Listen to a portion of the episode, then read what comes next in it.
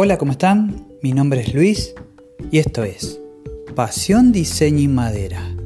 En este nuevo episodio tengo el agrado de presentarles a un invitado muy especial. Él es Ángel Cerela. Bienvenido Ángel, ¿cómo andás?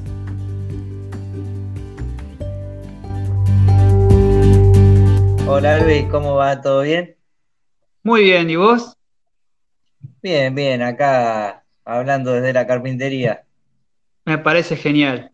Bueno, hace mucho tiempo que quería tenerte aquí en el podcast, así que eh, la verdad un gusto tenerte y bueno, espero que, hablemos un poco del oficio y bueno, de muchas cosas más, ¿no? Estaría, estaría bueno. No, sí, claro, bueno, gracias por la invitación primero. A mí me encantaría que la gente te conozca y ya que hay mucha gente que escucha el podcast, así te, conoce.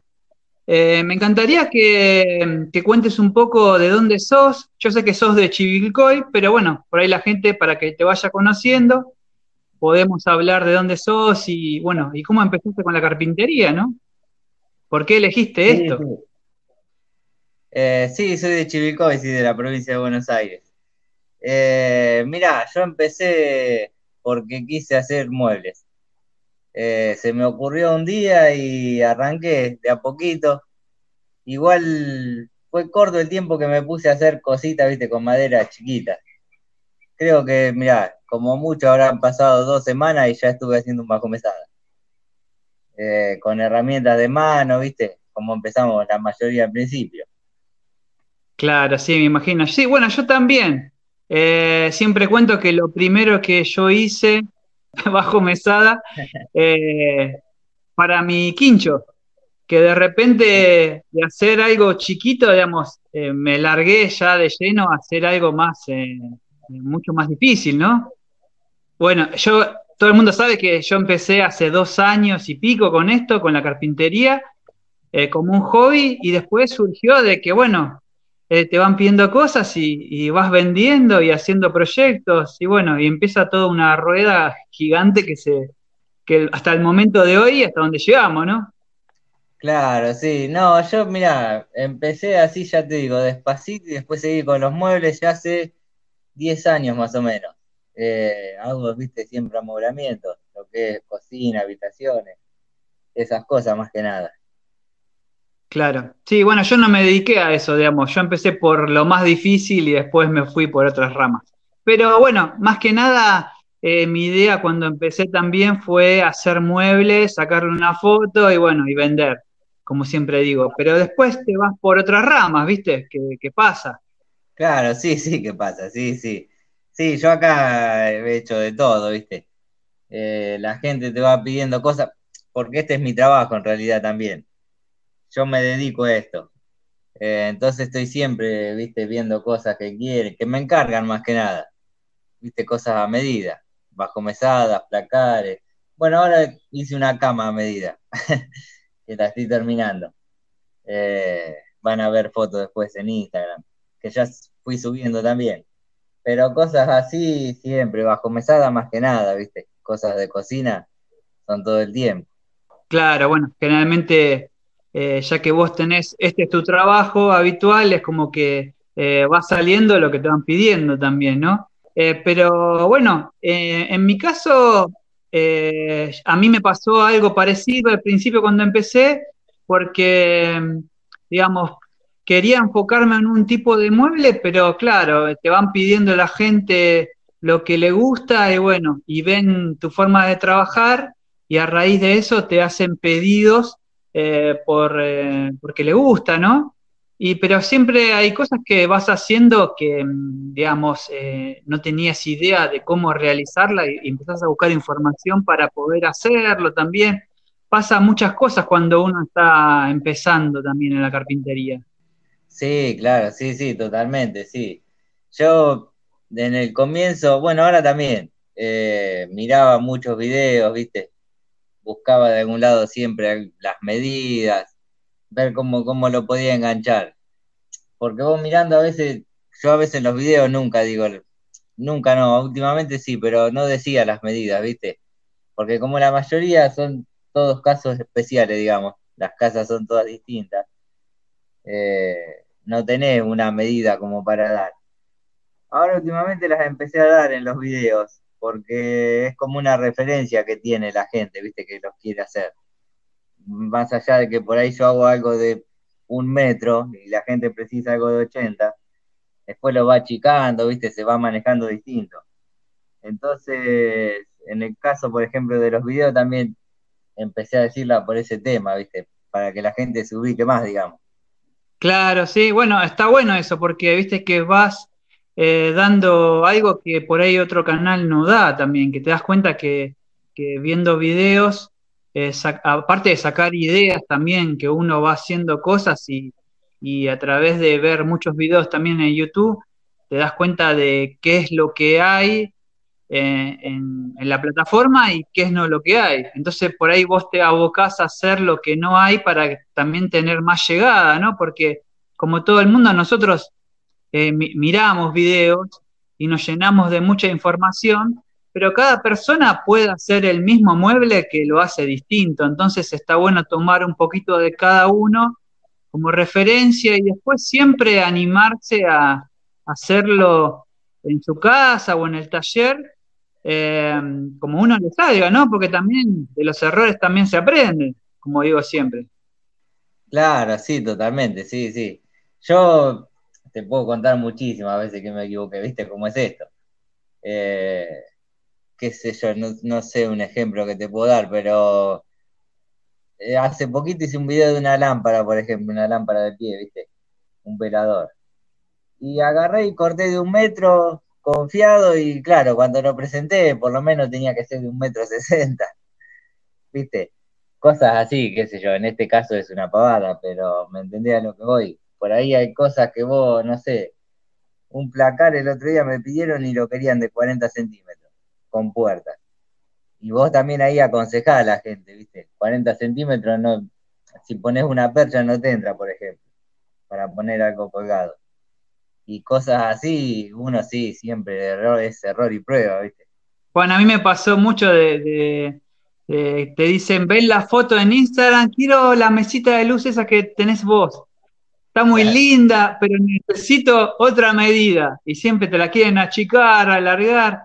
Y digamos, eh, está bien, no te va a quedar como, como, como la foto que vos viste, porque ya me estás cambiando la, tipografía, me la haces más ancha, más larga, más las patas más largas, entonces no es lo mismo, eso también hay que tenerlo en cuenta, ¿no? Porque la gente te pide y quiere que quede como, como la foto, pero a veces el lugar eh, que tiene eh, es más estrecho eh, o, más angosto y por ahí quiere otra medida más, más grande. Pasan un montón de cosas. Me ha, pasado también de ir a tomar medidas y que también está todo desencuadrado, digamos, en lo que es albañilería. Así que eso pasa también, cuando te piden em, muebles a medida, justamente. No, sí, de eso ni hablar. Yo me he encontrado con paredes que directamente usar la palabra desastre, ¿viste?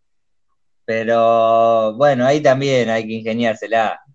Uno va mirando con el tiempo y va aprendiendo. Eh, siempre de alguna manera u otra lo salvás, qué sé yo, por ahí, en el caso de un bajo mesada, ya que está, lo decimos por si alguno tiene algún problema de eso. Yo normalmente hago el ponerle frente si tiene las paredes en los laterales y le pongo toda una moldura a la vuelta. Eh, entonces se hace de la medida más chica y después con una moldura a la vuelta, viste, lo, lo salvás. No se ve la, diferencia que hay entre las paredes. Porque a veces abajo están más, más chicas, arriba más grandes, o están descuadradas. es todo un tema ese. Eh, a mí me pasó de, bueno, a partir de esos errores, de, bueno, que están mal escuadrados todas las paredes, qué sé yo, que siempre pasa, eh, conocí a través de eso la, escuadra falsa, ¿no? Que se usa para tomar la, el ángulo correcto que tiene la pared, en este caso. Claro. sí, sí, sí. Esa se usa bastante, sí. Cuando hace cosas a medida, se usa. se usa mucho porque ya te digo, no todo siempre está muy mal, pero hay muchos casos a veces que con el mueble que nosotros, por ejemplo, tenemos la posibilidad de hacerlo bien escuadrado, eh, se nota mucho la diferencia a veces cuando lo presentas en algún lado. O, mismo a veces también el piso, ¿viste? Que se nota donde está el cerámico un poquito levantado, se nota. para hablar de esas cosas hay un millón. Eh, yo en 10 años, ya te digo, he visto mucho. Muchas cosas buenas también, que están perfectas. Pero hay muchas que cuando presentas el mueble se renota. Claro, exactamente, sí, no vamos a echarle la culpa a los albañiles. Son muchas cosas que a veces pasa y bueno, hay que solucionarla como en todo trabajo, ¿no?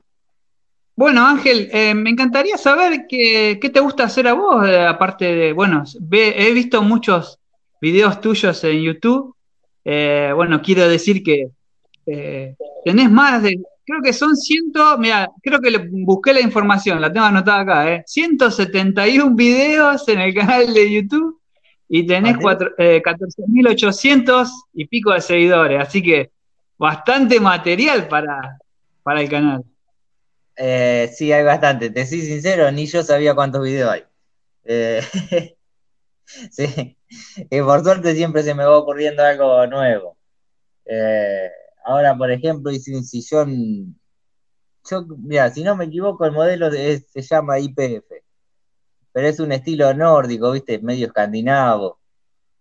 Se me ocurrió ese y, lo hice. Fue el último video que salió. Sí, lo vi, lo vi, lo vi. Fue el último video. Viste, siempre dentro de todo se me van ocurriendo cosas como para hacer algo nuevo, digamos.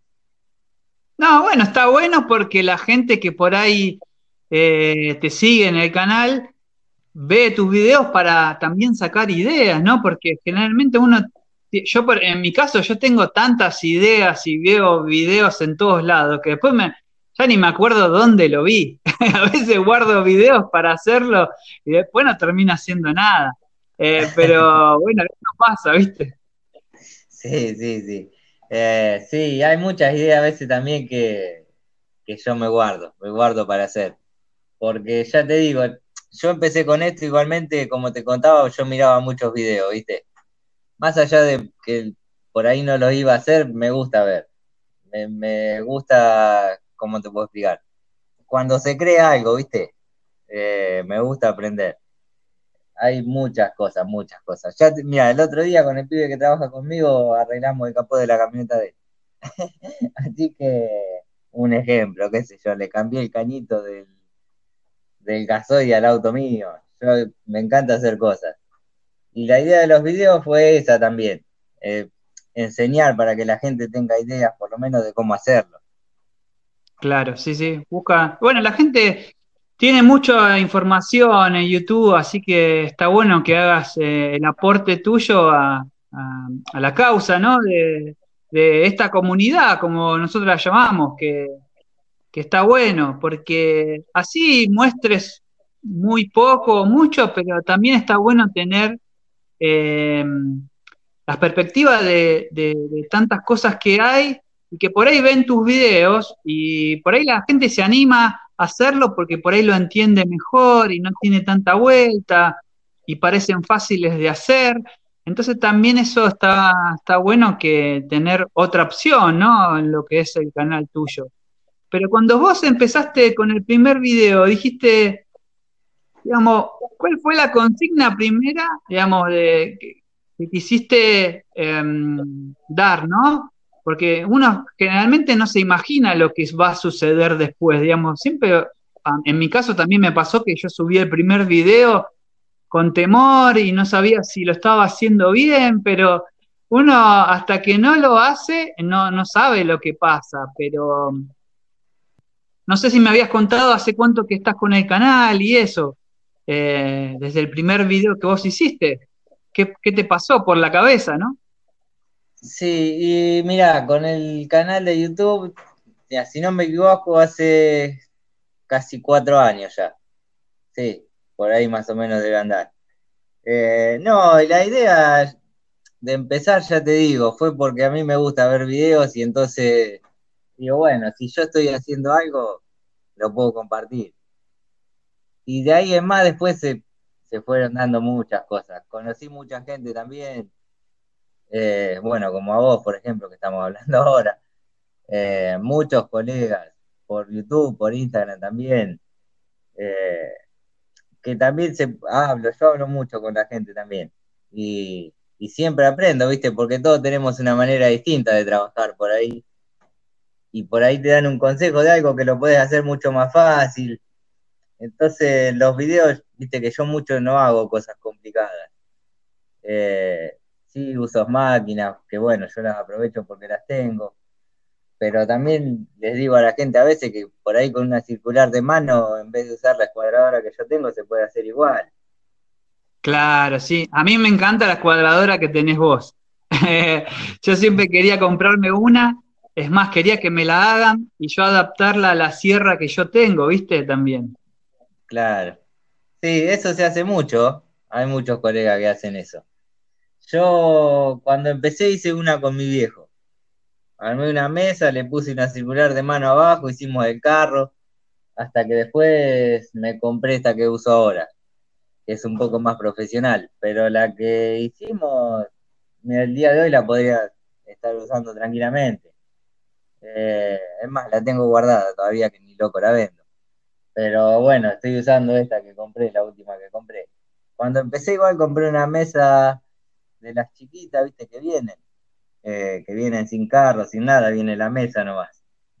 Y bueno, hablando de herramientas, eh, hay mucha gente que siempre te hace la misma pregunta, pero siempre hay esa, digamos, la, gente quiere saber y te pregunta, viste, ¿qué comprar? ¿Qué herramientas comprar? Porque la verdad cuando uno está empezando, está bueno tener esa, esa palabra del otro que por ahí ya pasó por eso y creo que para todos es distinto porque también influye lo, eh, la plata que tenga uno para comprar, pero ¿qué herramientas eh, podés recomendar vos o qué herramienta te compraste vos? Si te acordás, la, la, primera herramienta que tuviste para empezar, que por ahí decís, bueno, eh, es mucho mejor comprarse o este tipo de herramientas porque es la que vas, más vas a usar eh, en el tiempo. Sí, mira, yo si les tengo que decir, lo primero que le digo es una caladora, una sierra circular, eh, una escuadra, bueno, una cinta métrica. Con eso, con eso nomás ya para cortar, eh, porque la circular, por ejemplo, trae una guía que vos la podés usar si tenés que cortar, no sé, a 10 centímetros algo largo, la caladora para hacer algo medio redondito, por ejemplo, redondear las puntas. Bueno, ya después, lijar podés lijar a mano, pero si te podés comprar una lijadora es mejor. ¿Viste? Ya a partir de ahí después son cosas que, que son para ir avanzando, digamos. Claro, sí. Bueno, el otro día estaba con un chico hablando sobre la sierra circular de mano. Y, a mí me parece que es una herramienta que, todo el mundo debe tener para cuando está empezando, porque generalmente vos haces cortes rectos y la caladora por ahí la usás, pero no la vas a usar constantemente. Entonces está bueno, aparte le podés hacer una guía para poder cortar y mientras tanto, después, con el tiempo, creo que la segunda herramienta que yo aconsejo que se compren es la sierra de banco, que con la sierra de banco podemos hacer de todo. Después podemos hacerle alguna, un complemento con, madera, que hay muchos videos en YouTube que se pueden hacer, eh, tanto para, no sé, como si yo lo que armé al principio fue un cajón para hacer cortes, eh, continuos. Eso está bueno también, que hay muchos videos también de eso. Eh, no sé, otra, otra cosa que me viene a la mente, hacer una plantilla como para cantear madera también, que también se puede usar si uno no tiene herramientas específicas, pero creo que la sierra circular de mano es como en mi caso, ¿no? Yo puedo decirlo, pero digamos, después cada uno puede pensarlo pero creo que con la experiencia que tengo yo, poca o mucha, pero me parece que la sierra circular de mano la vas a usar constantemente.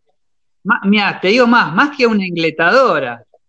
Y por eso la pongo en primer lugar y la sierra de banco en segundo. Por ahí la ingletadora estaría en un puesto más, más arriba, ¿viste? Como en el quinto, sexto, porque es como vos decís, las herramientas que vas a usar eh, prácticamente son las que vos dijiste, más o menos, porque también va, lijar vas a lijar, vas a tener que lijar, así que una lijadora tenés que tener. Una cinta métrica, a veces uno no piensa en eso, pero también una escuadra de distintos tamaños. Una cosa que me pasó a mí también, que seguramente que a vos también te habrá pasado, como a muchos, son las prensas, que a veces no, no tenés lo suficiente y siempre te faltan las prensas nunca alcanzan. las prensas nunca alcanzan. Pero bueno, sí, sí, ya la sierra circular sí es lo primero porque son siempre los cortes rectos de los que más sé. Eh, sí, las prensas, además, yo tengo pocas, pero por eso digo, siempre faltan. Eh, ya pasando después también a un atornillador, viste, hay cosas que, que sí, uno va avanzando y después se va comprando. La ingletadora también para mí, yo tuve un tiempo para comprármela, pero es re útil, te salva, ¿viste? Más cuando trabajas con ángulos, es una salvación. Eso, yo, mira, yo lo que renegué antes de comprármela, pero por eso te digo, con seguridad, eso, ¿viste? Te salva, pero mucho a veces. Claro, sí, sí. Bueno, la ingletadora es justamente para hacer cortes, ¿viste? Eh, donde vos. Y bueno, también depende del trabajo que uno vaya a hacer también. Porque a veces uno dice, me compro una ingletadora, pero ¿la vas a usar constantemente? Eh, digamos, la ingletadora se usa para cortar listones grandes eh, y chicos, pero bueno, si tenés una telescópica, por ahí te, podés hacer un rango más estrecho de de, una, de un tablón de, 40 centímetros, pero generalmente uno a veces no piensa en eso y compra una ingletadora, pero no telescópica. Entonces hay muchas diferencias entre una y otra, porque te ayudan para ciertas cosas y otras no. Claro, no, sí, sí, totalmente. Yo lo que más uso son, viste, los trabajos que hago yo, la escuadradora y la ingletadora pero como decís vos, eso depende del trabajo que, empiece a hacer cada uno. Después, a partir de ahí, sí vas avanzando. Pero sí, una circular de mano, como decíamos, es fundamental, siempre. Es más, yo tengo tres. claro, sí, yo pienso que, es más, yo la, la última vez que la usé justamente para cortar eh, una placa grande de 3 metros. Imagínate cortándola con la sierra de banco que tengo yo, digamos, no tengo una profesional. Entonces, ¿qué vas a usar? La sierra circular de mano. Le haces una guía para cortar la placa de 3 metros.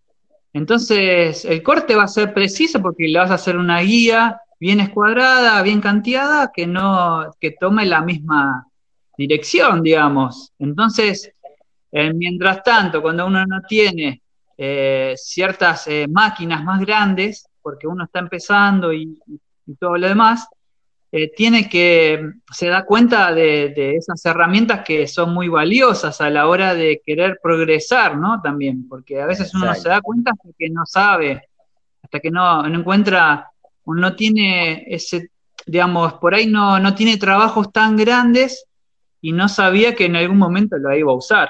También pasa eso. Sí, sí, ¿qué pasa? Sí. Sí, yo, eh, y me ha pasado muchas veces. Yo, la circular, cuando voy a hacer algún trabajo, a, colocar algo que después hay que darle alguna terminación, la uso siempre.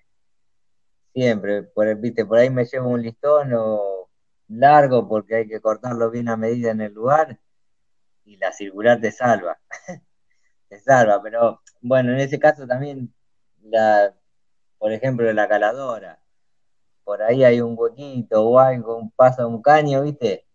Por eso las herramientas, para empezar, sí esas, pero después hay que tratar de tener la, mayoría que vos puedas. Si bien yo no tengo muchas tampoco, eh, pero bueno, ¿viste? Hay, hay que tener, si es para hacer un trabajo en tu casa, por ejemplo, la caladora te salva, la circular te salva. Bueno, atornilladores también. Yo con el tiempo fui comprando. Eh, o clavadoras también, viste, para armar. Porque vos lo podés armar con un directamente con tornillos, pero si vos lo podés engrampar antes o clavar después ponerle el tornillo, lo haces más tranquilo, viste, ya la pieza no se te mueve. No sé si me expliqué bien. Sí, sí, te entiendo. Es más, yo es una de las herramientas que me compré con el tiempo eh, para agilizar el trabajo, porque me daba cuenta de que por ahí eh, eh, se puede usar la clavadora en algún mueble que no se note tanto las imperfecciones, que digamos que vos lo tenés que hacer rápido en una pieza y listo. Bueno, en tal caso si se ve, digamos, se masilla y eso, ¿no? Pero es muy práctico aparte la clavadora la usás para, todo. Eh, y bueno, en ese caso yo me tuve que comprar el compresor y todo, pero después lo empecé a usar para pintar, el mismo compresor, me compré la pistola. Es cuando lo que pasa es que vas adquiriendo eh, herramientas mientras que te van saliendo trabajo, ¿no? Porque vos tenés las dificultades de primero eh, pintar con pincel y vos ves que no queda como a vos te gustaría que quede. Entonces estás pensando en comprarte esa herramienta para ser más prolijo. Entonces, eso es lo que pasa. Cuando uno quiere progresar, eh, hay que intentar que suceda, ¿no? Con el trabajo, con el tiempo y con esfuerzo que todo, todo se consigue, pero es de a poco. No, sí, ni hablar. Yo a mí me costó. O sea, tampoco me puedo quejar tanto porque siempre tuve para hacer pero es algo que cuesta, sí, las herramientas son caras, eh, son caras, pero vos después con el tiempo le ves la ganancia. Pero bueno, eso si vos te querés dedicar a vender o por ahí si para hacer refacciones en tu casa, digamos, a lo mejor no es necesario algo profesional. Viste que era, porque hay máquinas que son baratas. Atornilladores hay baratos, viste, eso depende del uso que le des. Por eso hay escobistas hay otros que son para trabajos más duros, pero con el tiempo, si vos te querés dedicar y podés ir avanzando, siempre va a ser mejor. Bueno, eh, hay muchos chicos que me escuchan en el podcast y de muchos países y eso y siempre hablo con ellos, ¿viste? Y, mm, siempre les digo lo mismo, porque acá en Argentina lo que pasa es que eh, está todo muy caro por el tema del peso argentino pero hay muchas variedades de, herramientas y bueno, hay marcas y todo. Eh, el tema de nosotros es eso, que conseguimos demasiadas cosas, pero está muy caro todo. En cambio, eh, los chicos me dicen que, bueno, estando en España, en México, en Perú o Uruguay, no, por ahí no les llega las marcas que nosotros siempre decimos, ¿no? Que tenemos. Y, bueno, pero cada país eh, tendrá otra marca que por ahí puede ser lo mismo o mucho mejor, pero eso es lo que pasa, ¿no? Eh, el tema de Argentina, la devaluación del peso nos mata, entonces cada vez las herramientas están está mucho más caras. Yo me, me salvé de, haberlo comprado antes, como digo siempre, porque mientras estaba trabajando me fui comprando muchas herramientas y bueno, y ahora vos ves que salen tres veces más, cuatro veces más, decís, es más, me faltaron comprar herramientas y ahora vos decís, no, no puedo gastar 150 lucas en algo que, lo, voy a tener que trabajar mucho tiempo para recuperarlo, porque vos decís, lo compro, no lo compro, pero hay herramientas que salen eso, la verdad es esa, 150 lucas es una flor de decisión. Sí, aparte es difícil el momento ahora también, viste, comprar algo, gastar tanta plata es complicado. Yo la escuadradora que tengo ahora, por ejemplo, no sé si la vuelvo a comprar. es muy cara. Eh, y en ese momento no, no estaba tan cara. Qué sé yo, también la ingletadora, viste, son cosas que en cuatro años te aumentaron diez veces más. Es una locura. Eh, yo siempre miro precios de herramientas y esas cosas y vos decís, estamos todos locos. Pero bueno, qué sé yo, no, no, no, no se puede hacer nada, no podemos hacer nada nosotros. Claro, sí, sí. Bueno, yo en mi caso dejé de mirar para no tentarme. Sí, sí, sí, a veces uno mira y se vuelve para atrás porque decís, no puedo gastar tanta plata en esto. Pero también es lindo si podés comprarlo. Yo a mí me encanta tener herramientas. Es más, tengo un par que me han regalado que deben tener 150 años. Eh, pero herramientas nuevas para trabajar ahora es complicado. Complicado, qué sé yo, un sargento más o menos bueno que sale mil y pico pesos, casi dos mil pesos. Sí, exactamente. Bueno, en el, episodio anterior hablé un poco también de, mm, el taladro atornillador, ¿viste? Eh, a batería, que la verdad que en mi caso cuando lo compré fue un gran alivio para mí, para lo que estaba haciendo eh, día a día, ¿no? Porque lo compré pensando en un trabajo grande que tenía que hacer y, bueno, y como pasa siempre, uno tiene un destornillador, eh, pero más chico o por ahí muy precario, pero ya cuando tenés dos taladros, ya es otra cosa, ¿viste? Porque antes primero me compré uno y después me compré el segundo, pero igualmente yo lo recuperé con la, con la venta del mueble, ¿no? Pero exactamente fue lo que hice. Sabía que con, la, con el trabajo ese iba a recuperar lo, que me salió la herramienta, ¿no? Sí. con otros trabajos posteriores también.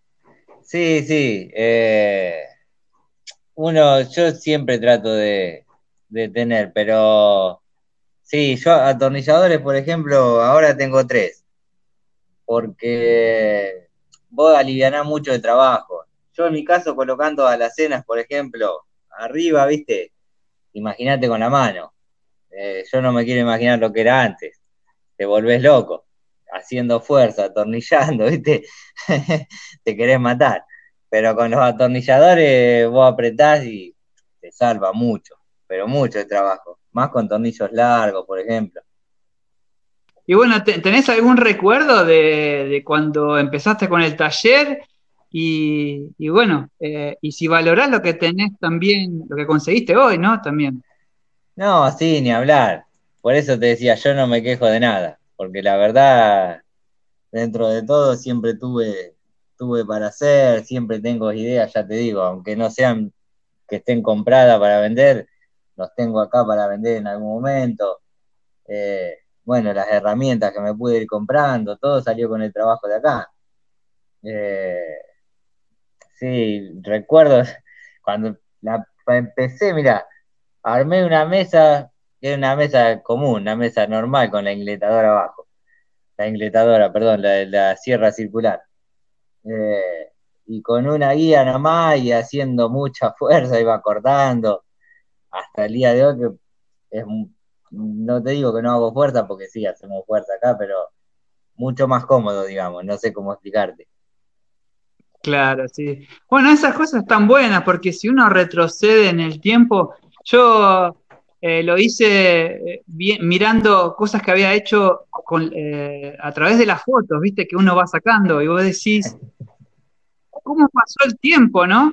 porque te das cuenta de todo lo que lograste y, cómo fuiste creciendo con, los años, ¿no? Que eso está bueno, parar la pelota y, ver dónde está el próximo jugador, ¿no? Para tirársela. Hmm. Sí, sí, sí, yo, yo ya te digo, yo estoy recontento con todo, porque de nada hoy en día viste todo lo que tengo eh, y todo lo que hago. Así que en ese sentido yo, yo no me quejo de nada. Yo, la verdad, que con todo lo que hice, y ya te digo, sale todo de acá, de mi trabajo. Todo lo que tengo, lo que voy comprando, bueno, la vida que tenemos todo después de acá, después del trabajo, digamos. Eh, sí, yo estoy recontento y ya te digo, empecé de la nada yo, por locura mía. y bueno, ¿el taller lo tenés en tu casa o alquilás algún lugar? No, no, el taller eh, empecé, yo empecé, cuando empecé, empecé en el garage de mi casa. Después pude construir atrás en el patio eh, y estoy trabajando ahí. Después lo agrandé un poquito para el costado, que eso, si miran los videos se van a dar cuenta, eh, como lo fui haciendo. Y bueno, y ahora estoy acá y voy a seguir acá.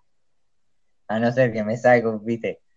Pero ya hoy en día es un sueño nomás construir algo porque es carísimo. Pero bueno, a lo mejor algún día se va a dar. Claro, me imagino. Eh, ¿Y los vecinos cómo te tratan? Porque viste que a veces está bueno tener un vecino que te soporte, ¿no? no, no, pero yo en ese sentido no tengo problema. Está bien, no soy un loco que a las 3 de la mañana prende una máquina. Siempre respetando, ¿no? Un horario normal, digamos, de trabajo. Pero no, la verdad que hasta ahora, siendo responsable, ya te digo, con los horarios y todo eso, no, nunca tuve problema con nadie. Claro. Bueno, aprovechándote que eh, has hecho muchos muebles, me encantaría que, porque esta pregunta hay gente que, mm, que, le va a interesar, porque a veces uno piensa en qué tipo de madera puede usar para hacer un mueble. En el caso tuyo, ¿qué madera usás y por qué? Eh, mira, yo uso mucho pino. Eh, uso mucho tablero de pino en realidad. Bueno, algunos listones también, pero lo que más uso son tableros. Eh, también melamina, eucalipto uso mucho a veces también. En realidad se da así, no he hecho muebles de otra madera, pero qué sé yo, paraíso, por ejemplo. Pero no, porque se da así. Eh, me piden eso, a lo mejor ya me piden eso porque ven mis trabajos, ¿no?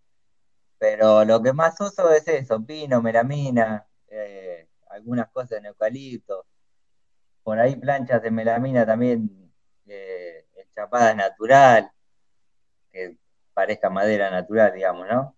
Pero eso es lo que, lo que más uso yo en, mi casa. Bueno, sí, a veces pasa eso, no sé cómo estará eh, la madera allá en Chivilcoy, viste que a veces es más barata, ciertas maderas, hay otras que son más caras. Eh, sí, sí, sí, cambia mucho yo a veces hablo con gente de otro lado y qué sé yo, capaz que algo acá sale 5 mil pesos y a ellos les sale 10 mil. Pero eso está bien, depende de la zona donde esté, ¿viste? Porque a veces hay mucha diferencia en el traslado, ¿viste? El transporte. Pero también a veces se da que te piden un trabajo con una madera más económica. Eh, por ejemplo, en este momento en el que estamos, la gente normalmente elige una madera dentro de todo buena, maciza, como es el pino, pero no algo tan caro como el cedro, por ejemplo. Claro, sí, sí, me imagino. No, bueno, a, veces está bueno aconsejarle al cliente para que lo tenga en cuenta a la hora de, pedir lo que, lo que quiere, ¿no? Porque está bueno aconsejarle eh, un tipo de madera que por ahí no hay mucha diferencia entre una y otra y, por ahí te lo pide y el mueble, viste, eh, te va a costar vos hacerlo, que, ha pasado, que por ahí compras madera que, no te gusta usar porque sabes que se, tuerce mucho, que vas a estar renegando también mucho. Claro, sí, sí. Aparte tenés que ver también para qué. Porque yo, por ejemplo, mesas con tableros de pino no hago. Porque yo sé que se puede llegar a doblar a la gente sí siempre hay que aconsejarla. Yo, por ejemplo, qué sé yo, un, mueble de melamina donde sé que hay humedad, que está toda la pared humedecida, le digo directamente que no, porque eso le dura un mes y se empieza a hinchar todo, el aglomerado se hincha enseguida, ¿viste? Eh, así que sí, con ese tema o temas de diseño a veces también, ¿viste? Yo voy a medir y tengo que ver bien y aconsejar, porque ya te digo, por ahí si hay humedad, en el caso de la melamina no te va a servir, por más que te guste, te dura un mes, dos meses y se ve horrible, después empieza a hinchar todo. Claro, sí, sí.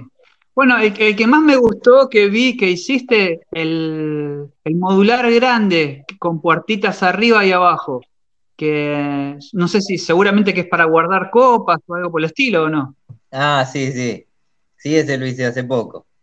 Eh, sí, ese es un estilo medio retro. A mí también me gusta ese. Sí, bueno, ese en ese caso es pino. En ese caso es pino y va pintado blanco. Blanco con la tapa con la tapa color roble. Eh, pero sí, ese es un modelo, por ejemplo, que quedó hermoso. A mí también me gustó. Claro. ¿Y ¿Le pusiste eh, algún vidrio o cómo quedó? Porque no vi la foto terminada, por eso. Eh, no, no, que no la subí terminado porque todavía no está listo. pero sí, sí, en las puertas de arriba van, van vidrios y las manijitas van a ser ese estilo medio retro que viene en negra, viste, con una arandelita, no sé cómo explicarte, pero es también un estilo ese, ese medio antiguo. Ah, bueno. Eh, y bueno, hablando de, justamente que decías que lo ibas a pintar y eso, ¿cómo te llevas con la pintura? ¿Qué tipo de, pintura usás o barniz? Eh, ¿Te hace eh, también metido en lo que es barniz al agua? ¿Lo conoces? sí, sí. yo normalmente uso barniz. Barniz al agua también, pero no tanto, el sintético uso. Y después si es color también es sintético. Lo que pasa que yo pintura mucho no. Eh, la realidad es que no me gusta mucho pintar. Eh, yo a veces lo llevo, llevo a un pintor para que le dé la terminación. Pero sí, igual uso bastante. Si son trabajos medios chicos, o por ahí un color roble que es fácil de dar. Pero pintura no, nunca me metí mucho en el tema porque no, pintura no, no, no, nunca me, nunca me gustó hacer. Pero bueno, a veces sí, a veces lo hacemos. Claro, viste que a veces uno dice y te das cuenta de que es un gran trabajo pintar, ¿eh? porque a veces eh, a mí me pasa que le estoy muy al detalle y a veces no me gusta cómo queda y, estoy mucho tiempo con eso, digamos, con la pintura. Sí, sí. Eh, mira, yo cuando pintamos acá que me pongo, sí, como decís vos, al detalle, me vuelvo loco. porque, viste, cuando pintas también empieza a resaltar un poco más todo. Eh, entonces, no, no, no me gusta, no, no, nunca le encontré algo bueno. Pero yo ya te digo, yo lo llevo a pintar, al que sabe, sabe, porque no, nunca me quise meter mucho en ese tema. Claro, sí, me imagino. Sí, sí, sí. Bueno, yo en mi caso eh, haría lo mismo, porque, bueno, hay cosas que las pinto y eso, pero porque son trabajos chiquititos, como vos decís. Claro. Pero también hay que tener en cuenta que uno, aunque tengas un gran taller, eh, siempre hay polvo y máquinas cortando y hay que tener un lugar específico para pintar, ¿no? Eso también eh, a veces no se tiene en cuenta y uno quiere hacer todo eh, y a veces no, hay que dejárselo a, a, otra persona que sabe también y que tenga el espacio. Claro, sí, ni hablar, no, ese es uno de los temas principales, el espacio, porque yo acá si me pongo a pintar algo no puedo hacer otra cosa. Y hasta que se seca la pintura ya es mucho tiempo que vos perdés. Pero esa es una de las razones, pero bueno, te repito, la otra es que no me, no me gusta nada. Eh, pinto si es algo chiquito o algo medio rústico, viste, que va con barniz, algún color roble, qué sé yo, nogal, algo de eso así, sí lo hago, pero si no, no, si no, no, no, no lo agarro yo para hacerlo. Claro. Bueno, esta pregunta seguramente que les va a interesar al, público, porque creo que todos hemos pasado por el proceso de elegir una buena cola vinílica. En el caso tuyo, ¿qué cola vinílica usás para la madera habitualmente? Eh, ¿Se puede decir la marca? Sí, no, no hay, la, La que más uso es la Fanacola. Eh, porque siempre me resultó buena. Eh, así que la que más uso es esa. Si no, ya uso alguna más. No sé, me parece que acá tengo un tarro de Quecol. Eh, ni me acuerdo las marcas, pero. Pero la que más uso, te repito, es la Fanacola. Yo a mí siempre me resultó buena. Sí, bueno, esa la que col la conozco eh, y la otra eh, no, nunca la usé, pero sí, es como eh, una marca que se conoce, digamos. Pero bueno, yo las que uso, que me salió bastante buena, que tengo la, fábrica cerca de mi casa, que se llama Mother Plus, ah, sí, sí. que también está esa la uso y, empecé usando cuando empecé, porque una que era, creo que es el modelo es eh, C102, que es para madera, pero esa, por ejemplo, es, cola, digamos, que tarda más en secar. Eh, en ese caso creo que yo lo había comprado con ese, con ese pensamiento de que por ahí si me equivoco tengo tiempo para arreglarlo, ¿viste? Y después terminé comprando eh, la que ya con más experiencia y eso, eh, compré la C103, que es cola vinílica, digamos, para, especial para carpintería, donde seca mucho más rápido. Entonces ahí pegás y ya no se despega. Y bueno, a veces necesitas ese tipo de cola eh, fría para poder eh, pegar cosas rápidas porque necesitas pegarlo y por ahí clavarlo enseguida, que se, se, pegue bien la, pieza y, seguir con otra cosa, ¿viste? Entonces, eh, tengo esos dos tipos de, de colas eh, que uso mucho. Y después me quise comprar la de, bueno, que hay muchas, hay muchas marcas, pero una que, que, mm, se venden de afuera, pero bueno, ya están acá en Argentina, eh, la Tite Bomb, que también eh, están buenas para, para, pegar madera, la, creo que es la, la 2 y 3, que te sirven también para exterior. Eh, y creo que también se usan para, los chicos que hacen muchos eh, tablas, que, que les gusta hacer tablas de distintos colores para poder pegarlas. Eso está bueno también. Es lo que recomiendo yo, bueno, lo que conozco, ¿no? Pero eh, creo que con el paso del tiempo y la experiencia vas, vas adquiriendo esas cosas que decís, bueno, esta es buena, esta no, según los resultados de cada uno, pero bueno, generalmente hay gente que te pregunta también por eso. Está bueno que, demos nuestra opinión. Sí, sí, yo ya te digo, yo con esa he dejado maderas prensadas sin clavo, tornillo, nada y, no la despegas más. Eh, por eso la seguí usando y bueno, uso esa, pero después sí, hay muchas marcas y hay mucha variedad, depende de lo que quieran hacer también, como decías vos. Eh, esa Titebón, yo a mí me la han recomendado porque es muy buena también. Yo nunca la compré, pero no la compré porque hasta ahora no me fue necesario. Yo con esta que estoy usando va bien, pero hay cola así para exteriores, para gente que hace tablas de asado, también sí hay, hay muchas, hay otro tipo de cola, pero sí, sí, hay, hay mucha variedad y ese tema habría que estudiarlo bien. Yo mucho no entiendo, pero, pero sí, viene mucha variedad de la hora de pegamento? Bueno, yo eh, me enteré eh, no hace mucho, ¿no? Porque empecé a investigar y no sabía que había tantas variedades.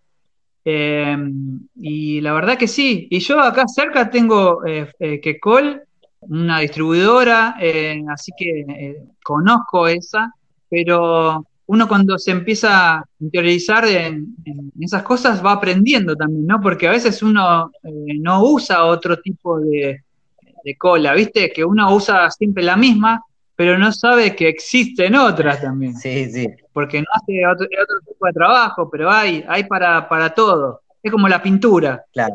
Que hay para exterior, para interior, eh, para tal eh, cosa, para tal otra, pero sí hay un montón de variedades. En, ese caso hay que siempre preguntar para el trabajo específico que uno está haciendo, que está bueno, que la gente sepa. Sí, sí, hay mucha variedad.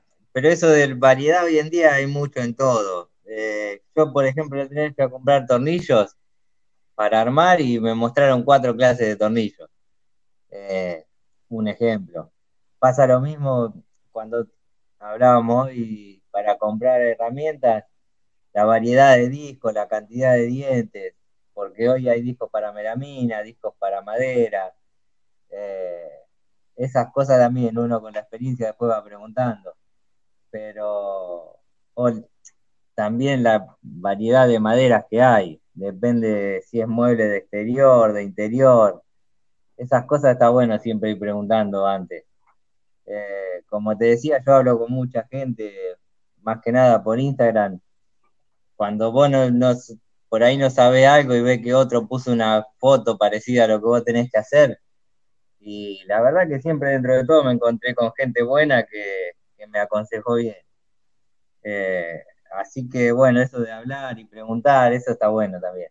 Siempre, por más que uno sepa, porque yo ya te digo, yo hace 10 años que hago esto y siempre algo nuevo sale, entonces siempre hay que preguntar. Claro, es como que hay que actualizarse y no quedarse, porque la verdad que eh, hay tantas, eh, tanto como eh, cosas que uno usa como herramientas, como productos para, para, ponerle a la madera, bueno, hay un montón de cosas, entonces está bueno también interiorizarse en eso y también capacitarse, ¿no? Porque no podemos saber todo, eso es cierto, y está bueno también preguntarle a alguien que ya lo usó, que, lo ofrece también. Algunas ferreterías que siempre te están mostrando ahora Instagram, YouTube, ¿viste? Es algo grandioso que, hay mucha información dando vuelta que hay que aprovechar también. Sí, sí. Eh, hoy en día las redes sociales encontrás muchas cosas. Muchas cosas de cualquier variedad, cualquier tipo de cosas.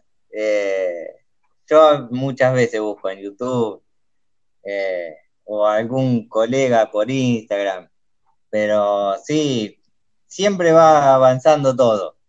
Entonces siempre hay cosas nuevas para aprender. Y eso está buenísimo. Yo a mí me encanta. Ya te digo, como te decía antes, yo a mí me encanta aprender de todo. Y muchas veces meto mano también, preguntando, ¿viste? Averiguando, mirando videos. Eh, si no se puede, no se puede. Qué sé yo, un motor yo no lo voy a arreglar. Pero hay muchas cosas que uno puede hacer. Puede hacer y no son difíciles. Claro, sí, sí. ¿Y alguna vez usaste aceites, eh, Ángel? ¿O si usás, qué tipo de aceite usás para la, madera? No, no, vos sabés que no, aceite nunca usé. Eh, siempre usé barnices sintéticos o al agua, pero aceite no aceite no. Lo que uso por ahí a veces, después de dar color, es cera. Eh, cera para madera, viste, tipo suiza, alguna de esas. Eh, porque le da un tonito que a mí me gusta mucho y la suaviza la madera, viste. Claro, sí, sí, le da, le resalta el brillo y el color a, la superficie. Bueno, yo mucho uso para las tablas de asado, que a veces muchos me preguntan qué es lo que uso, y mm, yo siempre recomiendo la cera de abeja eh, para las tablas de asado, que, es muy bueno, que es eh, impermeabiliza la madera y bueno, y eso no es tóxico a la hora de, comer, ¿no? Digamos, de, poner algo en la tabla. Eh, y otra de las, em, la vaselina, por ejemplo, también líquida, está bueno para, para untar en la tabla. Eh, pero yo generalmente uso la cera de abeja eh, para poder eh, impermeabilizar la, madera. Pero bueno, en el, en el, caso de que si tuviera que hacer un trabajo, digamos, y, darle una, un tono natural, por ejemplo, no sé, uso linaza, ese tipo de, de, cosas. Bueno, sé que existe también el, la, el aceite de teca, que es bueno, que es para exteriores, ¿viste? Para madera en exteriores, pero bueno, en tal, en tal caso mío nunca la usé, pero bueno, sé que existe y bueno, para qué sirve, ¿no? Pero en mi caso uso mucho la, la mm, cera de abeja para las tablas de asado. Sí, sí, yo lo he escuchado eso, sí, yo sabía más o menos, pero no, de usar nunca usé, no, no, ya, ya este tema no, no puedo decirte nada porque no, no lo usé nunca. Bueno, y mm, algo que te quería preguntar es, ya que te tengo y bueno, tenés, eh, hiciste muchos muebles, ¿qué, tipo de mueble aconsejás vos que pueda hacer alguien que está empezando, que sea fácil como para empezar? Eh, algo fácil. Y alguna mesita, eh, alguna mesita o mesita de luz también, porque eso, por ejemplo, se puede comprar eh, la madera ya lista, por ahí con listones nomás, que los podés cortar con una circular, es fácil de armar, porque eso con un poco de cola y tornillo lo armás enseguida. Eh, no sé, algún velador, algún velador de esos rectos de, no sé si son de 30 centímetros de alto, más o menos. Cosas más que nada cuadradas, digamos. No sé, algún baúl para juguetes esas cosas dentro de todo son fáciles. ¿Tenés algún video de eso? Eh, no, el de la lámpara lo estoy por subir en cualquier momento. Yo tengo un video de una lámpara de pie que esa también es fácil. Mírenlo que esa, ya que está tiramos el chivo. Eh, mírenlo que esa lámpara es fácil también para hacer. Bueno, mesita de luz hay, hay un video. Eh, baúl, yo mira, yo si no recuerdo mal hay un video de un baúl, pero ya va con tapa. Eh, bueno, lo hice con el sistema Craig, ¿viste? Pero si se dan idea, por ahí no usan el sistema Craig y le ponen los tornillos desde afuera. Después se puede tapar eso con tarugo, con tornillos, con masillas. Ajá. Bueno, yo vi varios videos tuyos, pero me encantaría saber si alguna vez te animaste a hacer, eh, digamos, caja y espiga, algún mueble. Eh, no, no, nunca usé. En realidad usé una sola vez. Eh, hice una mesa, pero no, no, no soy de usar caja y espiga. Normalmente las mesas las armo con el sistema CRES que te decía recién, o viene una chapita también para armar mesas, eso no sé cómo explicarlo. Hay un video en mi canal, ya hace un tiempo bastante largo que lo hice. Está ese modelo de la chapita, pero normalmente lo hago con el sistema CRES y después la aseguro, viste, con un par de maderas de abajo. Eh, video de mesa sí hay, hay en mi canal debe haber dos o tres. Bueno, te quería preguntar porque me parecía raro que no haya algo hecho así, viste, por ahí yo me pasó y no, no, lo, no lo he visto, pero eh, quería saber a ver si, si, lo habías hecho alguna vez y qué te parecía, si te parece difícil, porque hay mucha gente que le gusta hacer ese tipo de, de trabajos, ¿no? Sé que te lleva mucho más tiempo que de la forma que lo haces vos, pero eh, hay gente que le gusta hacer todo eso. Sí, Y bueno, aparte tenés que tener las herramientas, ¿no? Para hacerlo. Claro, sí. Mirá, yo tengo una combinada acá y lo hice con esa, la, vez que lo hice. Pero no, en realidad grabado como para que vea la gente, no, no tengo nada. Hice ese día, la, hice una mesa de comedor así. Pero sí, sí, lleva mucho más tiempo es más difícil, tener que calcular mucho más las medidas, ¿viste? Eso tiene que quedar justito. Eh, pero está bueno, a mí me gusta. Lleva mucho tiempo, hoy en día hay otras maneras de hacerlo. Como hablábamos hoy, ¿viste? Uno va avanzando y siempre... Pero bueno, eso está bien, el que lo quiere hacer y además queda muy bien, queda muy bien. Yo a mí me gusta como queda. Claro, sí. Bueno, en mi caso me gusta hacerlo eh, he practicado eh, bastante, pero es, eh, tenés que practicar mucho hasta que te salga bien, pero está bueno si a alguno le gusta ese tipo de, digamos, sería carpintería tradicional, ¿no? Porque también vos ves que no es que se perdió, pero mucho, mucha gente no, no la hace. Eh, y por este mismo motivo, porque por ahí te lleva mucho más tiempo hacerlo, si no tenés las herramientas que necesitas, también es un eh, tiempo que uno pierde eh, y tarda más tiempo para, para, hacer el mueble. Pero sí, después cuando ves el resultado de que yo, por ejemplo, hice un sillón y me llevó, me costó, porque no tengo una, máquina grande para hacer eh, caja y espiga, pero como poder hacerlo, lo hice. Y la verdad que vos lo, eh, ves, el resultado, y queda bien firme, no, no se mueve. Eh, bueno, y en el caso mío usé una buena cola para pegarlo, entonces, y después creo que lo barnicé con laca al agua también, transparente, que quedó bastante brillante, me gustó cómo quedó. Y bueno, ese, ese mueble lo vendí y después, eh, bueno, eh, hay muchas cosas que, uno hace y, está bueno. Eh, bueno, el otro día, por ejemplo, ahora me acuerdo que le pregunté a, un amigo que le había vendido un producto y, le saqué el tema, ¿viste? Para decirle, che, ¿cómo, cómo te resultó el mueble que te hice? ¿Te gustó? ¿Viste? Siempre preguntás a ver qué onda, a ver si, sigue en pie, ¿no? El trabajo. Y me, me acuerdo de, no, que estaba todo bien, que la verdad que está, salió, había salido muy bien el, producto y la verdad que lo sigue teniendo y, bueno, ahí me dejó más tranquilo, porque a veces vos querés preguntar esa, porque no tenés más contacto con la gente que te lo compró, ¿viste? Y no sabés si, cómo fue, si, digamos, no se le destruyó, si estuvo, estuvo bien lo que hice.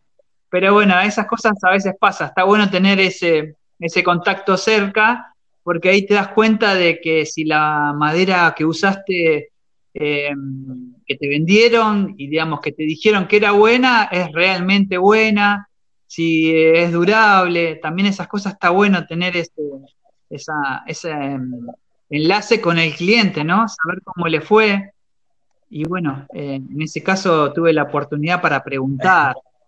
Eh, y bueno, creo que era que le había vendido una tabla de, asado, también le pregunté para saber si la madera que usaba era buena, si era duradera. Y bueno, esas cosas también surgen, que está bueno también saberlo, porque uno no, como se hace las cosas, es como un bebé que se va de casa, ¿viste? Como que lo dejas ir. no, sí, sí. Yo acá, viste, por ahí como te decía, es mi trabajo, vuelve mucha gente, viste, que vos por ahí le hiciste algo y quiere otra cosa. Eh, y vos cuando volvés a la casa ves el mueble y decís, wow, todavía está ahí, viste. es, un alivio. Pero sí, sí, eso está bueno. Está bueno porque vos sabés que lo que hiciste está bien. Es duradero, lo armaste bien, lo terminaste bien, todavía está en su lugar donde tiene que ir. Así que sí, sí, eso está bueno. ¿sí? Claro, viste, es una satisfacción que el cliente vuelva, porque sabes que lo, que hiciste, lo hiciste bien, porque volvió a comprarte, digamos. Y a veces pasa eso, que vas al domicilio y ves un producto que vos hiciste, me, pasó eh, no hace mucho que fui y bueno, y vos lo ves ahí y, sabés que lo hiciste vos, ¿no? Con todo el orgullo que, eso consigue. ¿no? Está bueno también. Sí, sí, ni hablar, sí, sí, eso está buenísimo, porque vos creaste algo de la nada, de un pedazo de madera recto, y, llegás otra vez al lugar y ves, ves que está ahí. Eh, así que eso te pone recontento siempre. Claro, sí, sí, sí. Bueno, sé, hablando un poco más de herramientas, que esta pregunta me la surge y en el caso mío yo esta herramienta no la tengo, que siempre me quise comprar. No sé si vos tenés la posibilidad de, hablarnos sobre esta herramienta o si la tenés, pero eh, la canteadora o la cepilladora en tal caso que también son herramientas que uno dice, me las tengo que comprar porque las voy a necesitar, pero uno sabe que son caras, pero bueno, y a veces se hace cosas para, para suplantarlas en tal caso. ¿Vos tenés alguna de ellas? No, de mano no. La, yo uso la, combinada, ¿viste? Que trae las dos cosas, para cantear y para cepillar. Eh, pero de mano siempre me quise comprar. Por una cosa o por otra siempre termino comprando otra cosa, pero, pero es algo que me tengo que comprar, sí. Yo uso, ya te digo, la combinada que, que uso las dos cosas ahí. Claro, sí, bueno, yo tengo una de mano, eh, pero no, eh, la verdad que siempre quise comprarme una cepilladora de banco que vos sabés que podés, eh, con la de mano, bueno, tenés que, es un poco más de trabajo, ¿no? Pero eh, el resultado es el mismo, pero va a tardar un poco más. Pero viste que la, de banco, vamos, podés poner un tablón y, y enderezarlo, y a veces te pasa de que, digamos, estás haciendo algún trabajo y decís, la pucha, ¿por qué no tendré en este momento la cepilladora, no? Sería tan fácil. Pero bueno, a veces uno no, puede comprarse todo, pero está bueno también tenerla, viste que a veces pasa eso. Uno quiere tener, pero no, tiene suficiente dinero, pero está bueno tener. Y hoy en día sí, eso pasa mucho. Eh, yo muchas veces también, por más que tenga la combinada, si está la madera recta, por ahí para sacar eh, todo el filo, todo lo de afuera feo, uso la, la escuadradora, ¿viste? Vos ponés la guía para sacarle un poquito nomás y lo, lo sacás. Por ahí hay otras maneras, ¿viste? A veces de, arreglarlo. Si está doblado, no. si está doblado, no. Pero si no, si ponele una parte fea con la escuadradora y una guía, vos la, la, la podés sacar. Claro, sí, sí, sí. Bueno, pero viste que en, mi, caso, por ejemplo, pido toda la madera cepillada y escuadrada, pero, o canteada, digamos. Pero a veces, eh, no sé si te lo hacen a la apurada y qué, y vos ves que la madera que te, te dieron la, la, vos la revisás, porque cuando llega la revisás, pero empezás a, desarmar el paquete y siempre la del medio está que está toda doblada y va a decir la puta. Y a veces decís, bueno, porque en este caso estaría bueno tener una, ¿viste? Pero en mi caso yo pido todo cepillado y, canteado, pero a veces uno, eh, digamos, por el presupuesto está bueno, si vos tenés la herramienta, pedir madera natural y bueno, en el, en el caso mismo lo haces vos. Eh, pero bueno. Eh, sí, sí, eso pasa mucho, pero mucho. Eh, yo en realidad mucho, mucho no las uso porque, viste, el tablero de pino ya viene cepillado. Bueno, la melamina no le tenés que hacer nada. Pero muchas veces he comprado, qué sé yo, el otro día, va, el otro día hace como tres meses, hice una ventana de laurel eh, y me pasó exactamente lo mismo, ¿viste? había muchas que estaban bien hechas y había otras que eran un desastre. Y tuve que agarrar y pasarla yo, ¿viste? Ya te digo, tengo esa combinada, entonces la agarré y la pasé, no, no pasó nada, pero cuando compras la madera así, que por ahí la pedís cepillada, eh, muchas veces, o para no rebajarla tanto, para no que no se te pasen los milímetros, no sé por qué lo harán, pero muchas veces viene alguna parte fea, así, eso pasa mucho, sí. Claro, sí, sí, sí. Bueno, viste que a veces también lo que, creo que eh, vos también lo has hecho, no sé si tendrás algún video de eso, pero hacemos muchas guías para, para darle una solución, en este caso también para cantear. Eh, viste que eh, con la sierra de banco le hacemos una guía y podemos cantear la, madera. Sí, sí. ¿Tenés o usás alguna plantilla? Sí, la he usado, sí, sí. Sí, he usado muchas veces también tengo una que fue con la que hice el sillón, el del último video que hablábamos hoy, para cortar también, darle una, diagonal, viste, un corte medio inclinado, si es algo largo, viste, que por ejemplo con la incretadora no se puede hacer. una de esas plantillas salió por eso. Tenía que cantear así una madera que estaba doblada y, después un día tuve que hacer una madera con unas patas así como la de sillón y pensé, mirando, buscando, pensé, digo, si esto lo corro un poquito más adelante, atrás los dejo, en ese caso ponerle que eran 5 centímetros y adelante 2, que también hablábamos, viste, a veces hay que darse maña para algunas cosas, pensar un poco, mirar, investigar.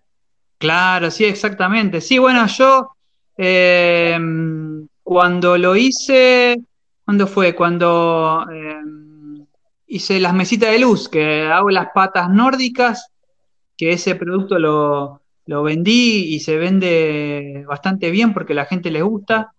Eh, claro, también me tuve que hacer una plantilla. Al principio me acuerdo que lo quería cortar con la sierra de banco, ¿viste? Y yo decía, no, esto no, no me queda eh, bien, digamos, las patas iguales. Entonces dije, algo tengo que hacer. Y empecé a buscar información, videos, y después me terminé haciendo una plantilla para, para hacer también yo las patas. Y me acuerdo que me preguntaban sobre cómo las había hecho, las medidas, me preguntaban de todo. Más que nada me, querían sacar información para, para saber y porque querían también hacer el mismo mueble. Yo en mi caso no tengo problemas de, decir eh, las medidas y eso, pero claro, yo eh, exactamente el producto que yo hago lo hago para vender, ¿viste? Entonces, en ciertas palabras lo compartí y eso, pero a veces uno, eh, bueno, la gente te pregunta un montón de cosas y a veces es media cara dura, ¿no? Porque sabe que vos estás haciendo ese mueble que lo vendés. sí, sí. yo en el caso de plantilla he hecho muchas. Eh, viste que yo hago también que hay un video de un escritorio con patas nórdicas, viste, que son medio estilo vintage. Entonces, ese tipo de plantilla he hecho varias por las medidas, viste. Por ejemplo, el sillón es una medida y las patas del escritorio es otra. Eh, entonces, plantillas así he hecho varias, depende del trabajo, las tuve que hacer. Claro, sí, me imagino. Sí, eso, bueno, es algo que, como decís vos, hay que darse maña para dar una solución al trabajo habitual de cada día, ¿no? Eh, ¿Y hay algún mueble o algún producto que todavía no hiciste que tenés ganas de hacer? Eh, y ahora no me doy cuenta, pero debe haber, debe haber, más que seguro que debe haber, sí. Por ejemplo, en mi caso, yo tengo ganas de hacer em, hace mucho tiempo eh, un soporte para, las hamacas, ¿viste? Hamacas ah, paraguayas que se ponen en la pileta, pero es de aquí la cuestión de que no tengo eh, herramientas eh, para hacer las curvaturas de la madera. Entonces estoy buscando la forma de, cómo hacer un molde y hacer eh, en piezas más chicas para hacer una hamaca de 3 metros, ¿viste? Para que me quede una curvatura, digamos, un ángulo, digamos, bastante grande. No, no quiero hacer una hamaca que me quede más bien cuadrada, porque parece un robot. Digamos, quiero darle forma, entonces tengo que buscar algo, o digamos, o cortar y pegar y hacer una pieza para que me quede curva, que es lo que por ahí vaya a hacer. Pero me encantaría hacer ese tipo de, producto, eh, que hace mucho tiempo que lo quiero hacer y bueno, y que sé que lo voy a vender, pero en ese caso tengo que dedicarle mucho tiempo a ese proyecto y después hacerlo en serie, ¿no? Porque es algo que quiero vender yo también en, lo que es mi página, que me encantaría y bueno, en algún momento lo haré. Pero es un proyecto que hace dos años seguro que tengo ganas de hacerlo. Sí, eso, y eso normalmente se hace con vapor, ¿no?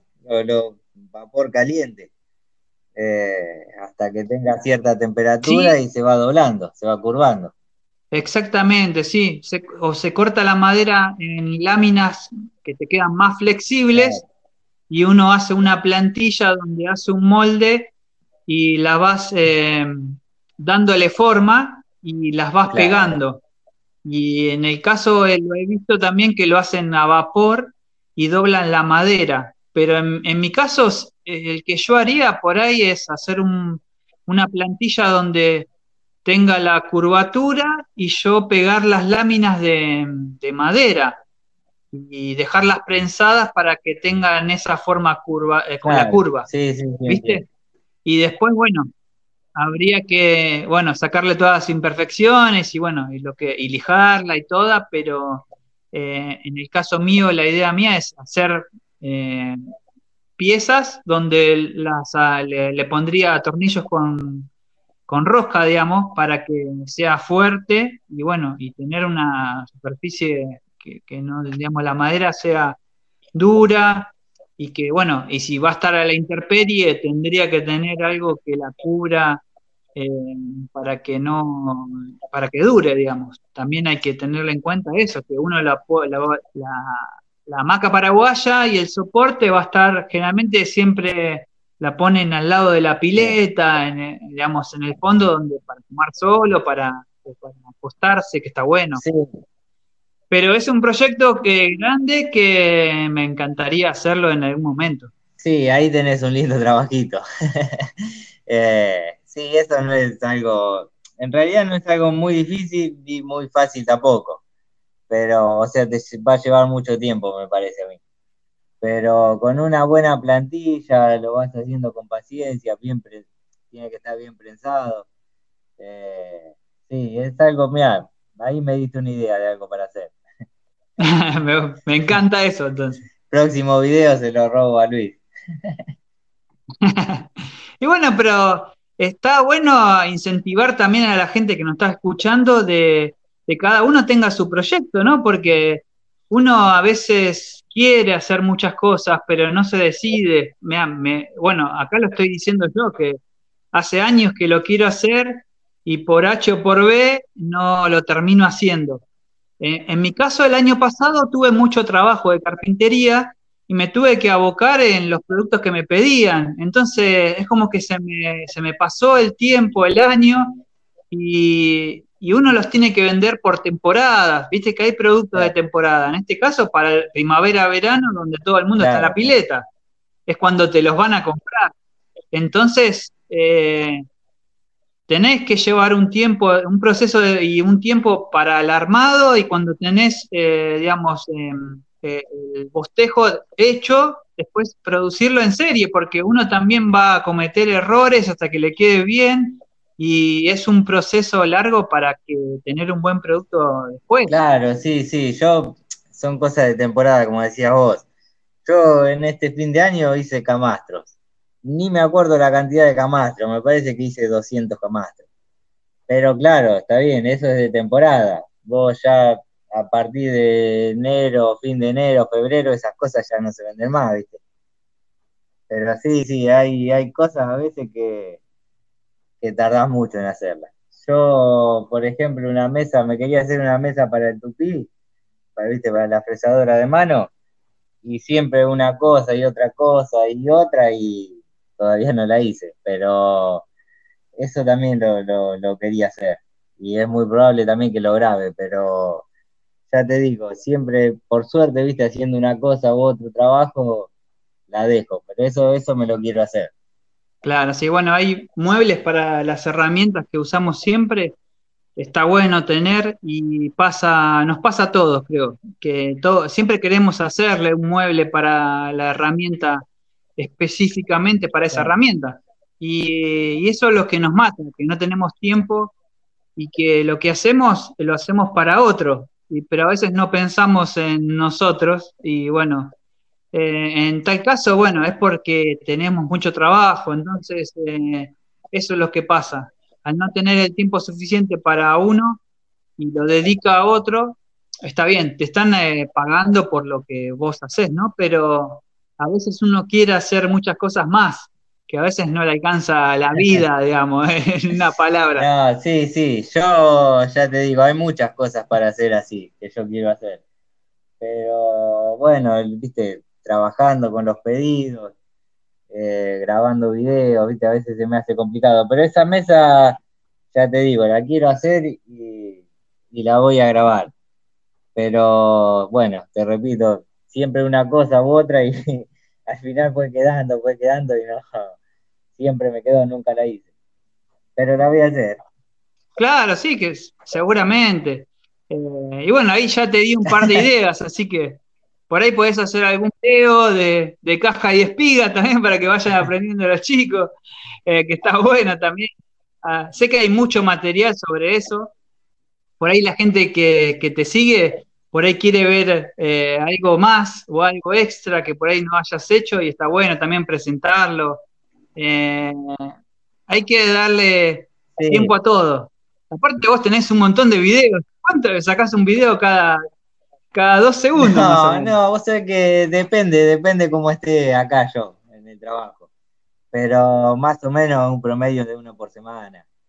Eh, muchas veces por semana subí tres también. Pero eso depende, eso varía mucho, depende del trabajo que tenga acá. Eh, porque muchas cosas yo las grabo que son trabajos que tengo que hacer, pero hay otras que no. Hay otras que las hago porque me gusta a mí, o sea, o tengo ganas de mostrarlo, de mostrar cómo lo hago. Pero, pero bueno, viste, sí, hay videos, hay, hay muchos. Como decía vos, ni me acuerdo cuánto me dijiste, 170 por ahí. 171, mirá cómo te estudié. 14.800 seguidores.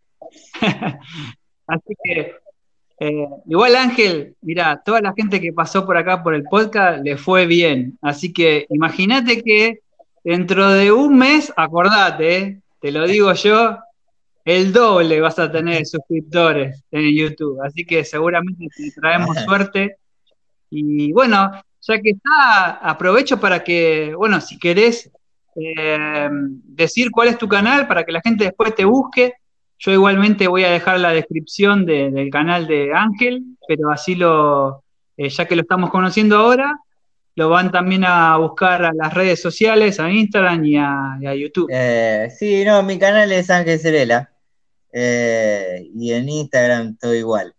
Así que busquen ahí que, que les va a saltar algún video. Y espero que les guste, espero que les guste. Y ojalá tengas razón vos, sea el doble. doble. Mira, yo me acuerdo cuando pasó eh, Gaba por acá y tenía, creo que, me parece que estaba llegando a los mil suscriptores y ahora tiene cuatro mil. Así que imagínate. a Joel, amigo nuestro, que también tiene el canal de YouTube, que le está yendo muy bien.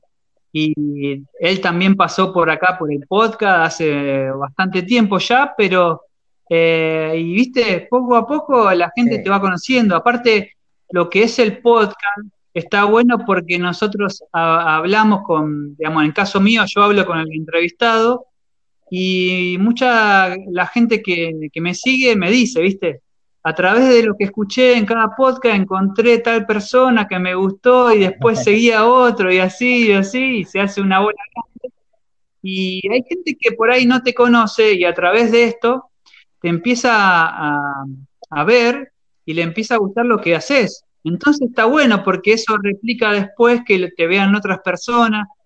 Eh, como siempre digo, yo siempre mm, lo que quise hacer con el podcast es ayudar a, la gente que, está acá en la comunidad eh, sin pedir nada a cambio. Entonces, como que yo lo hago por gusto eh, y, y, me gusta hacerlo. Descubrí que el podcast me gustaba hacerlo.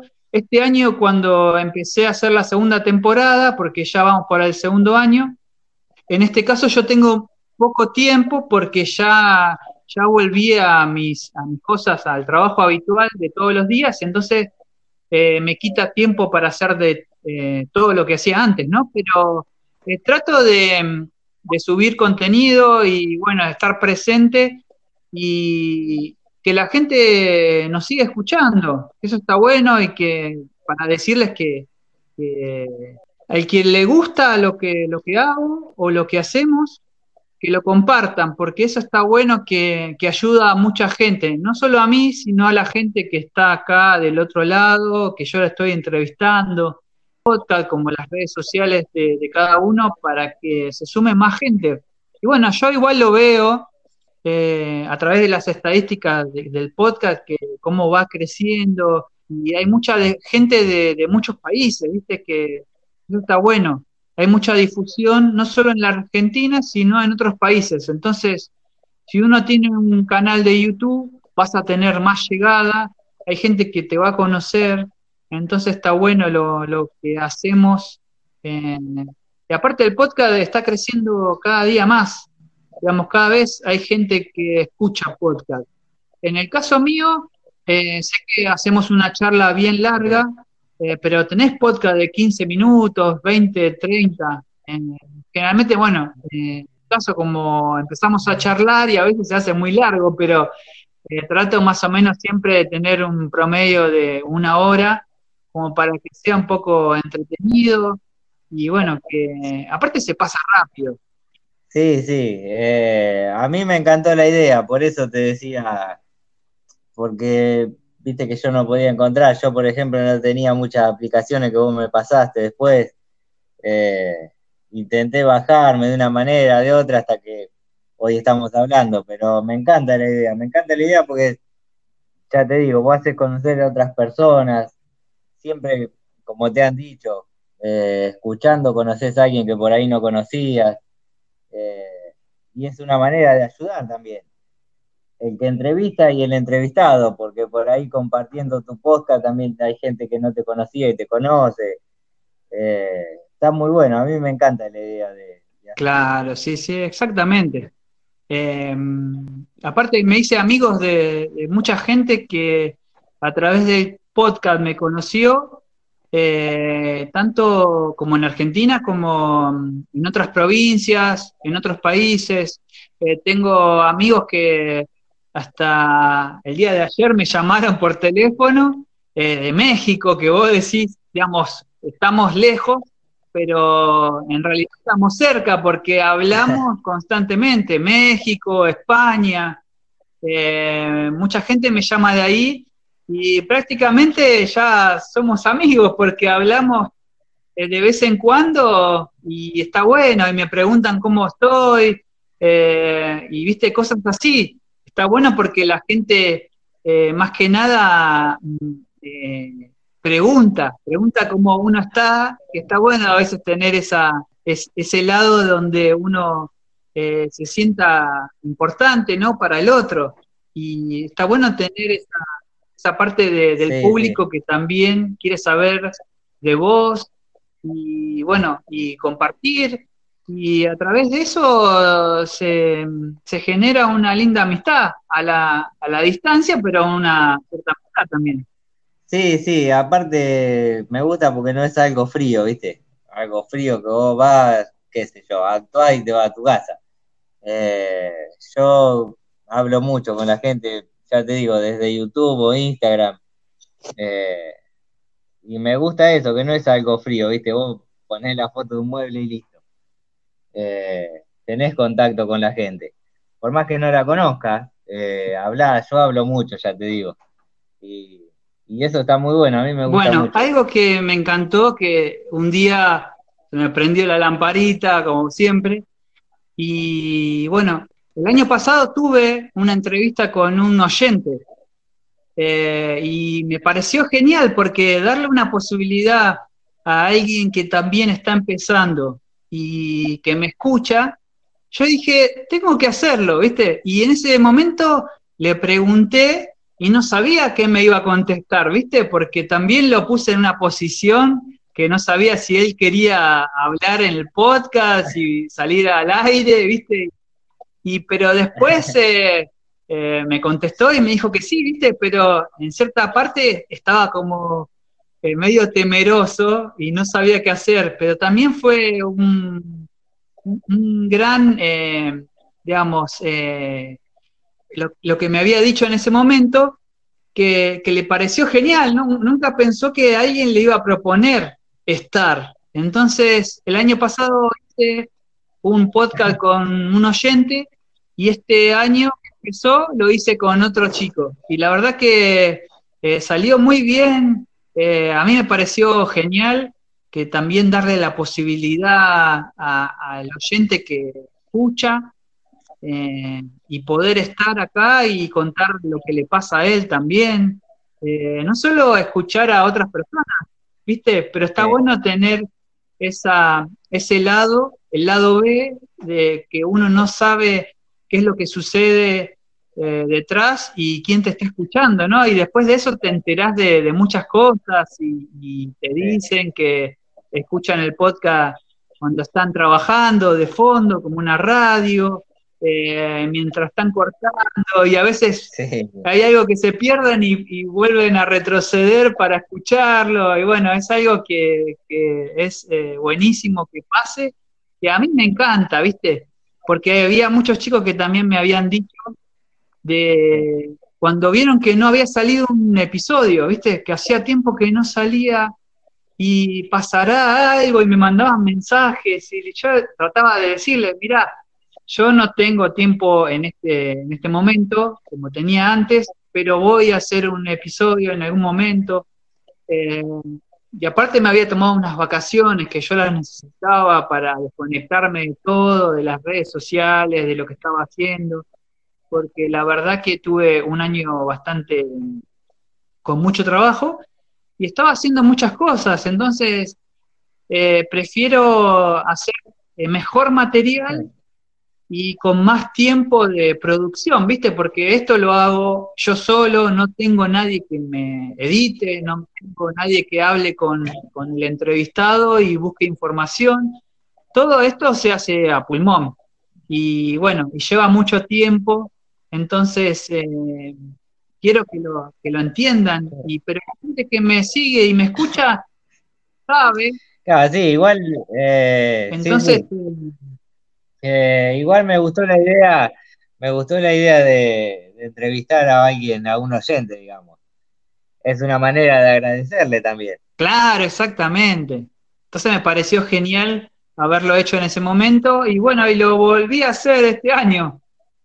Así que bueno, Ángel, eh, creo que se hizo una charla muy, muy linda.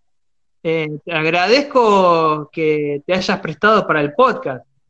Sí, no, yo te quiero agradecer por la invitación, porque ya te digo, me encanta la idea de, lo que haces. Así que, así que bueno, como decía, busqué la forma de hacerla porque, porque me encantó la, la invitación, así que te agradezco mucho por la charla. No, gracias a vos. y bueno, eh, reiteramos eh, para la gente que nos escucha que búsquenlo en YouTube eh, como Ángel Cerela y en Instagram también como Ángel Cerela, que ahí él sube todos los proyectos que hace.